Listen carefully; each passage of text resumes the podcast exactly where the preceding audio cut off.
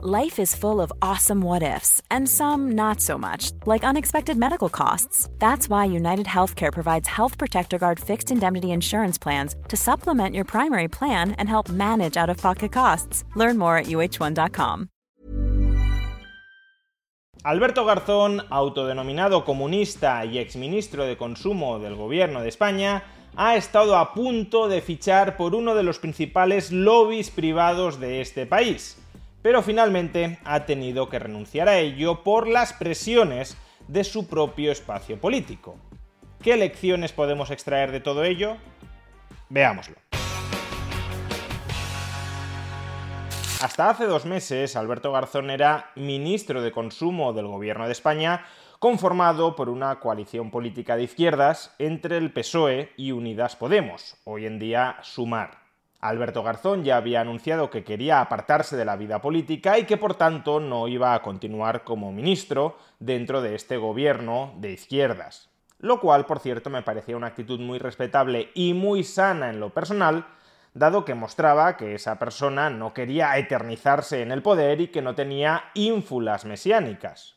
Uno podrá tener ideas muy distintas a las de Alberto Garzón, porque no olvidemos que fue coordinador general de Izquierda Unida, y que él mismo publicó un libro titulado ¿Por qué soy comunista?, uno podrá tener ideas políticas muy distintas y muy distantes a las de Alberto Garzón, pero al menos creo que había que reconocerle su voluntad de dar un paso al lado y retirarse de la esfera política, de la esfera de la lucha obsesiva por el poder.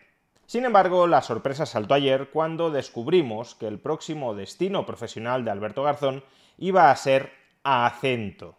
¿Y qué es Acento? Pues Acento es una consultora especializada en políticas públicas que fue fundada por el exministro socialista de José Luis Rodríguez Zapatero, José Blanco, y que está repleta de exaltos cargos del PP, del PSOE y también de otros partidos políticos. Por ejemplo, el presidente de Acento es Alfonso Alonso, exministro del Partido Popular con Mariano Rajoy, el director general es Guillermo Martínez, ex consejero de presidencia del gobierno asturiano con el PSOE. El director general adjunto es Miquel Gamisans, ex conseller en la Generalitat Catalana a propuesta de Esquerra Republicana de Cataluña.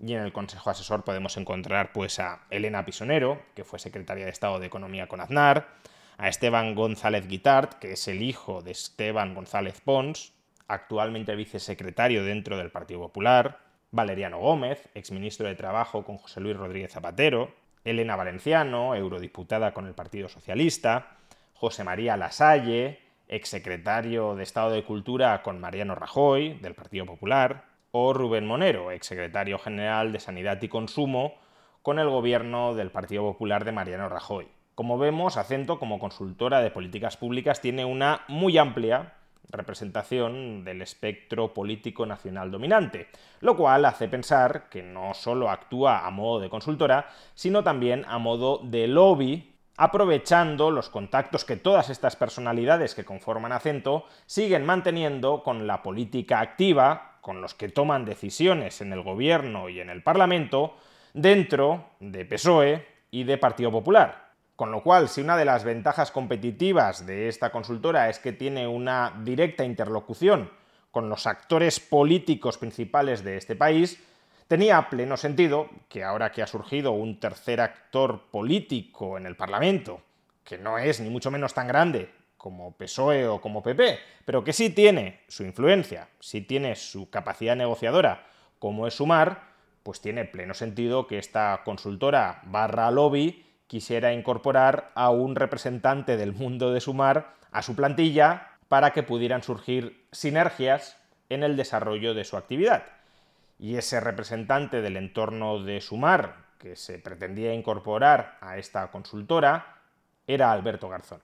Pero claro, se da el pequeño problema de coherencia personal de que Alberto Garzón a lo largo de su carrera política había convertido en caballo de batalla su oposición, su crítica, su rechazo a las llamadas puertas giratorias. Es decir, a que un político del salto desde la administración, desde el gobierno, a la gran empresa, ya sea porque estando en el gobierno le concedió favores que luego se recobra con ese fichaje, o ya sea porque, aunque no le concediera ningún favor, se aprovecha de su red de contactos, de su capacidad de influencia sobre la política activa y por tanto lo que en última instancia ese expolítico está vendiendo y esa empresa está comprando es poder público.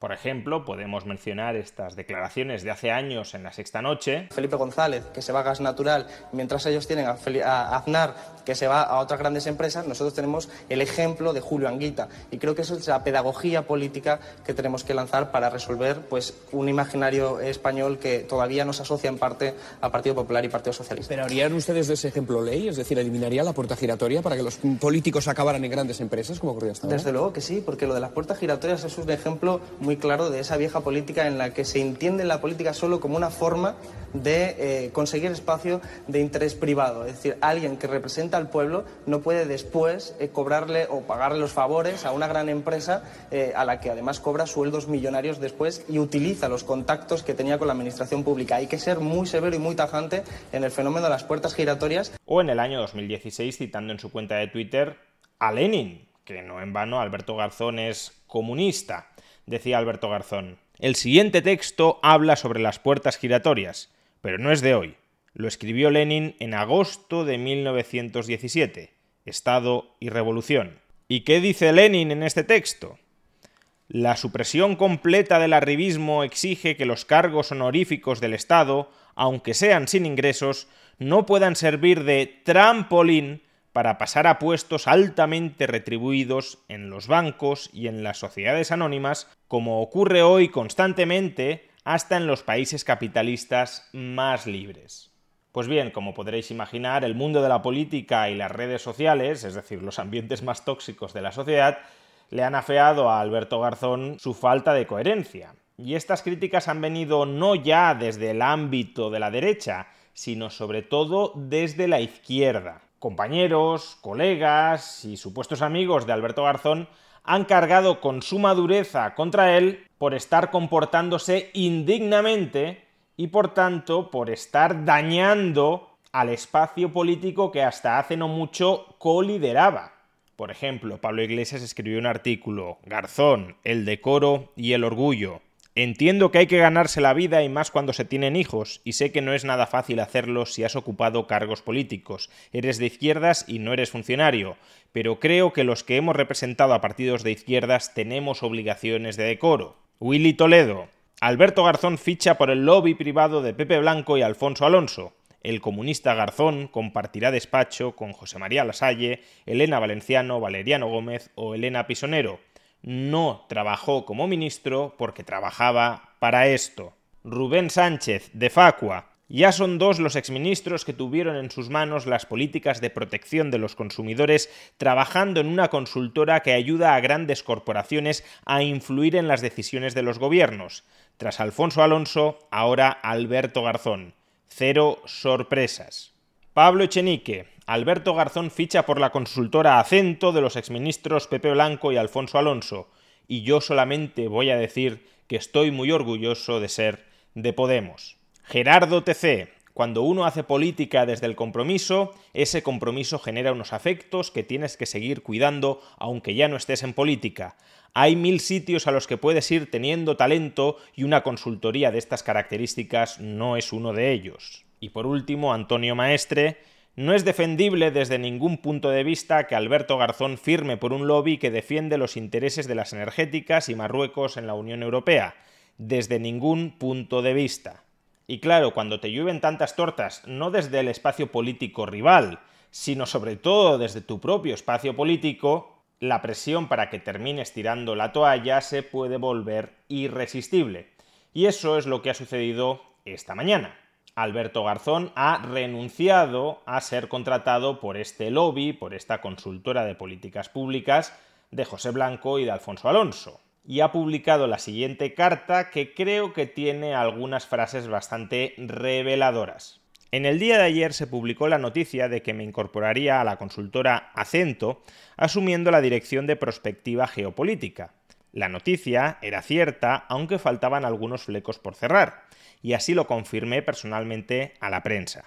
La decisión despertó un enorme revuelo en el ecosistema de izquierdas, incluyendo a las formaciones y los espacios políticos para las que he dedicado todas mis energías durante los últimos 12 años, esto es, Izquierda Unida, Unidas Podemos y Sumar. La impresión general, según me confirmaron diferentes dirigentes políticos, era que se trataba de una decisión que afectaría negativamente a las organizaciones del espacio político.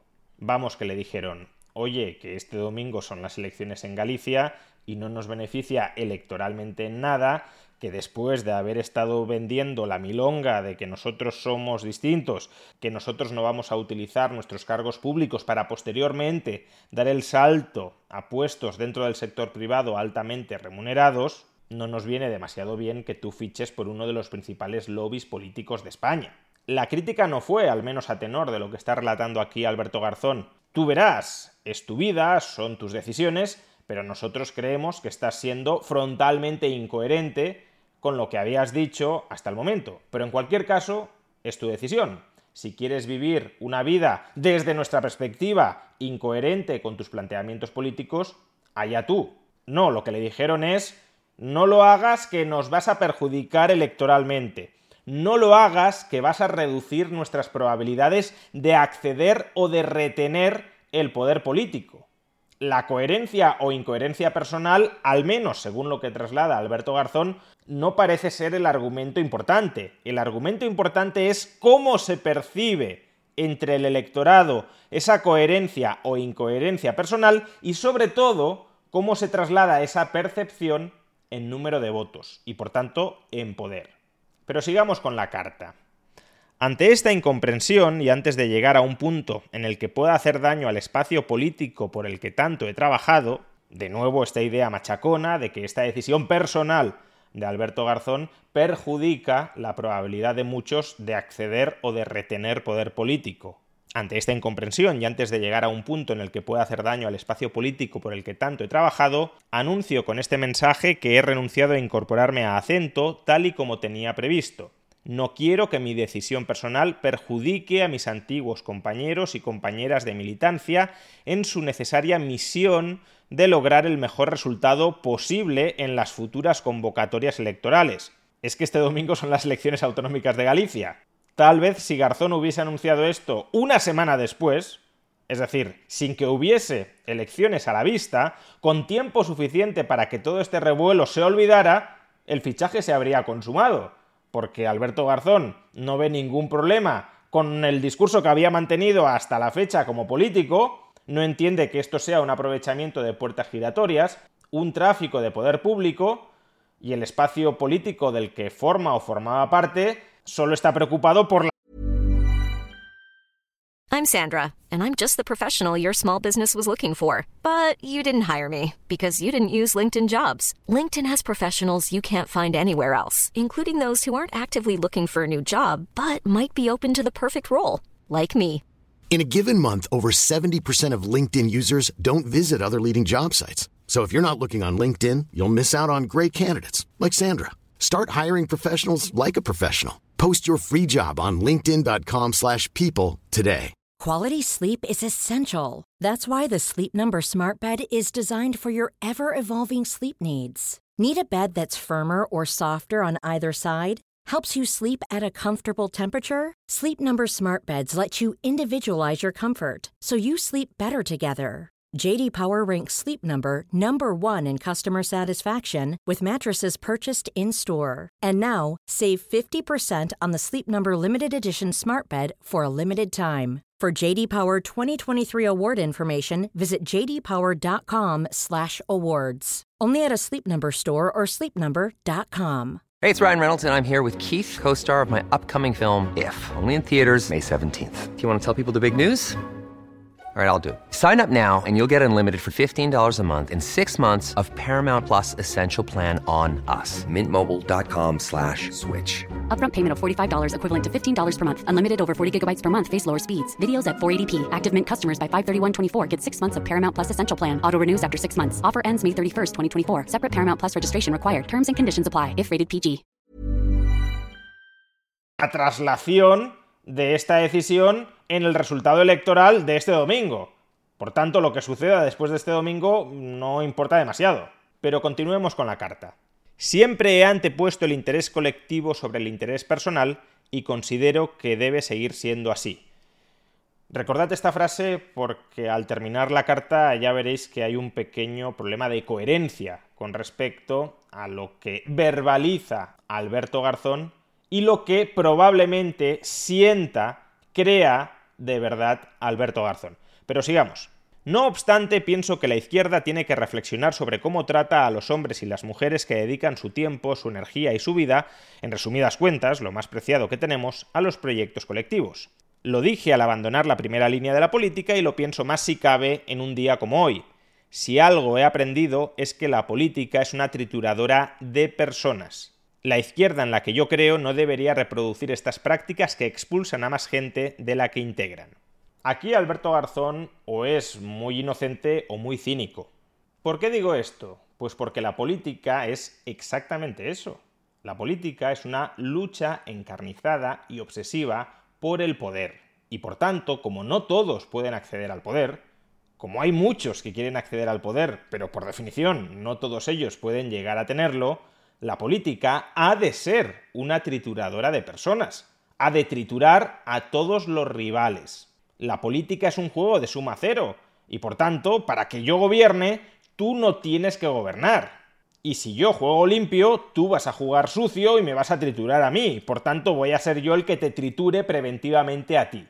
Alberto Garzón puede pensar que tenía muy buenas relaciones personales con todo su espacio político, pero en realidad era todo, como en la mafia, una cuestión de intereses. El interés de todo su grupo político, o el de cualquier otro, no estoy diciendo que esto sea algo exclusivo ni muchísimo menos de sumar, el interés de todo grupo político, de toda agrupación de personas en política, es conquistar el poder y si alguien dentro de ese espacio político toma una decisión que reduce las probabilidades de ese grupo político de acceder al poder, lo van a machacar, lo van a triturar. Por mucho que en el pasado fuera su jefe, por mucho que en el pasado lo tomaran como un referente, por mucho que crean que no hay ninguna mala intención en esa persona, todo eso les da igual. En el fondo les da igual también la decisión que haya tomado Alberto Garzón lo que les molesta, lo que no pueden dejar pasar en absoluto, es que esa decisión personal aleje a los ciudadanos de su espacio político y por tanto de que sus probabilidades de llegar al poder o de mantenerse en el poder se reduzcan. Y si sumar la izquierda tiene que picar la carne de Alberto Garzón para que éste rectifique y por tanto para intentar salvar los muebles, la carne de Alberto Garzón será triturada por la propia izquierda. Si Alberto Garzón no entiende esto, después de haber estado tantos años dentro de la política, es un ingenuo. Y si lo entiende y dice lo que dice, es un cínico. Y sobre lo que debería reflexionar Alberto Garzón después de haber vivido toda esta experiencia personal en la que su carne ha sido triturada en varias ocasiones, siempre en aras del superior interés de la conquista del poder político, sobre lo que debería reflexionar Alberto Garzón es si considera que el mejor modo de organizar la sociedad es politizándola o hiperpolitizándola.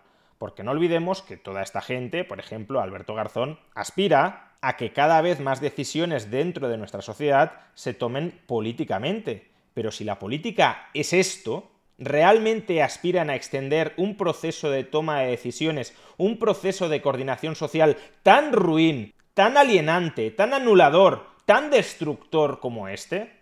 después de haber vivido en sus propias carnes trituradas la esencia de la política, ¿no deberían querer despolitizar al máximo a la sociedad? Es decir, alejar la vida de las personas de este muy sucio mundo? Pero continuemos.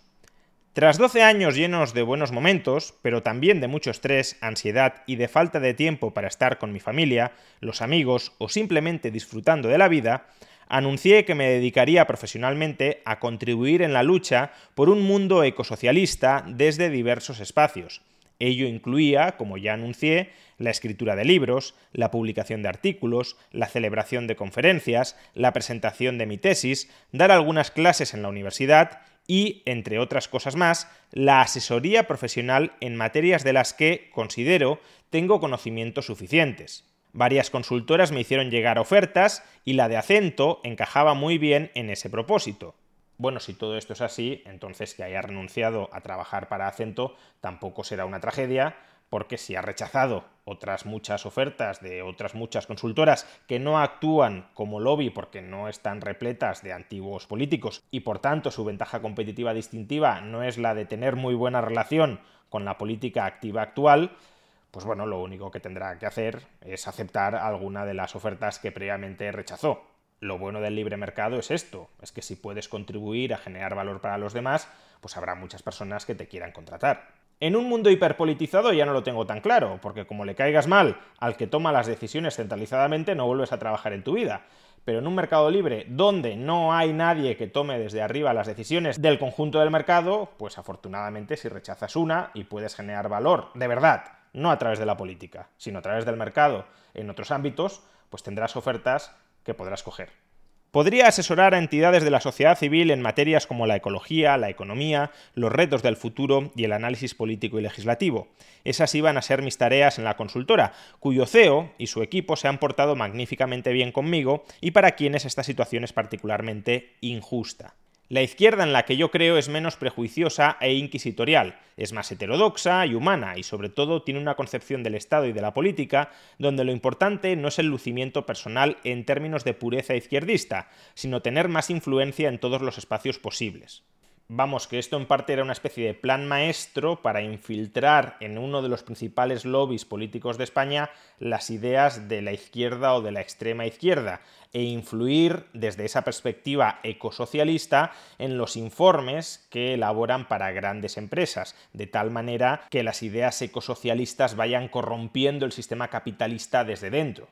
Podría ser, a lo mejor habría funcionado, pero desde Sumar parece que anteponen la probabilidad de sacar un escaño en Galicia antes que la eficacia a largo plazo de este ejercicio de infiltración en el capitalismo. Vivimos tiempos difíciles y probablemente vengan tiempos peores a causa de la crisis ecosocial, y considero un error encerrarnos en nosotros y nosotras mismas porque ocupar espacios es más importante que autorreivindicarnos seguiré pensando que es una buena noticia que haya personas de izquierdas desempeñando su trabajo en espacios de análisis, reflexión o prospección sobre el futuro complejo del planeta. Las instituciones en general y los gobiernos en particular, por cierto, también son espacios que no están exentos de contradicciones vamos, que quienes están en el gobierno o en la administración también son parte de la casta, también tienen privilegios que entran en contradicción con gran parte del discurso que ha articulado la izquierda estando en la oposición para llegar finalmente al poder. Pero una vez llegan al poder, se olvidan de todo ese discurso y hacen suyos los privilegios políticos que antes denunciaban. En esto tiene plena razón Alberto Garzón que quienes lo están criticando a él por incoherente desde la política, en realidad son tan incoherentes como él. Es fácil leer entre estas líneas un punto de frustración. Admito que así es como me siento. Duele que tras tantos años dejándome la salud por un proyecto colectivo y empleando tantas horas en agotadoras disputas internas, sienta que las dinámicas tóxicas que nunca compartí todavía me persiguen incluso ahora que estoy fuera de la política formal. Pero este es el estado político y emocional en el que se encuentra la izquierda. No te confundas, esto no es la izquierda, esto es la política en general. Si eres un referente, como sigues siéndolo, de un espacio político y haces algo que perjudica a ese espacio político, por mucho que te hayas dejado la vida en construir ese espacio político, te van a intentar destruir hasta que te arrodilles. Siento si he contribuido de alguna u otra manera a alimentar el malestar colectivo. Hombre, cuando denunciabas continuamente las puertas giratorias y decías que PP y PSOE eran muy malos por utilizarlas, pues quizá algo sí contribuiste a activar este clima de indignación social en contra de las puertas giratorias, y ahora ese clima se ha vuelto en tu contra. Desde mis inicios, mis decisiones y mis acciones han ido siempre en la dirección de proteger el espacio y el proyecto colectivos. Así seguirá siendo, y es por ello esta renuncia. Vamos que se sacrifica a sí mismo su proyecto de vida personal y familiar en el interés superior de ese proyecto político colectivo de la extrema izquierda en España. Pero atención cómo concluye la carta. En lo que a mí se refiere, seguiré con mis otros planes profesionales y reorganizaré mi vida pensando en mi familia, a quien más le debo, y en nuestro bienestar. Un abrazo fraternal, Alberto Garzón. Esta última frase, que su familia es a quien más le debe, entra en clara contradicción con otra frase que hemos leído antes. Siempre he antepuesto el interés colectivo sobre el interés personal y considero que debe seguir siendo así. ¿Cuál es exactamente el esquema de prioridades de Alberto Garzón? ¿La familia, el grupo político y el individuo? ¿O el grupo político, la familia y el individuo? Porque probablemente a la familia de Alberto Garzón este puesto en esta consultora le habría venido estupendamente. Y si fuera verdad que se prioriza la familia, Alberto Garzón no habría renunciado a este puesto, aun cuando su espacio político, su organización política, le pidiera que así fuera. Si en cambio la organización política tiene prioridad ya no sobre el individuo, sino sobre tu familia, pues entonces, aunque a ti y a tu familia os interese tomar una determinada decisión, priorizarás el interés de conquista del poder político de tu espacio al interés de vivir una buena vida de tu familia. Personalmente, por tanto, ¿cómo interpreto esta última frase? El único que lo puede aclarar es Alberto Garzón pero personalmente la interpreto como que Alberto Garzón le está diciendo a tu espacio político, una y no más. Esta vez voy a renunciar a este proyecto profesional, pero si en el futuro adopto otra decisión profesional que consideráis que es incoherente y que os perjudica políticamente, voy a empezar a priorizar a mi familia. Y he de decir que en lo personal me parecería muy buena noticia que Alberto Garzón se desintoxique de la política y empiece a ver que el mundo que de verdad merece ser vivido es el de su persona y el de los suyos, su familia y sus amigos. Es decir, que empiece a priorizar su microcosmos sobre la lucha por el poder político. Que entienda que como individuo, como persona, lo único que les debe a los demás es respeto, es no meterse en su vida, es no iniciar la violencia contra ellos. Pero que a partir de ahí, Alberto Garzón ha de poder vivir su vida como considere oportuno sin ningún tipo de sumisión, sin ningún tipo de subordinación, sin ningún tipo de sacrificio frente a un colectivo político que no busca el interés general, busca conquistar el poder por el poder. Ojalá Alberto Garzón abra los ojos y se dé cuenta de qué es en realidad la política y no defienda un mundo con mucha más política, con mucha más de toda esta toxicidad, sino un mundo con mucha menos política. Ojalá en suma Alberto Garzón deje de tener la mentalidad de una obrera hormiga dentro del hormiguero y pase a tener la mentalidad de una persona que quiere vivir su vida con la única restricción de respetar la vida de los demás.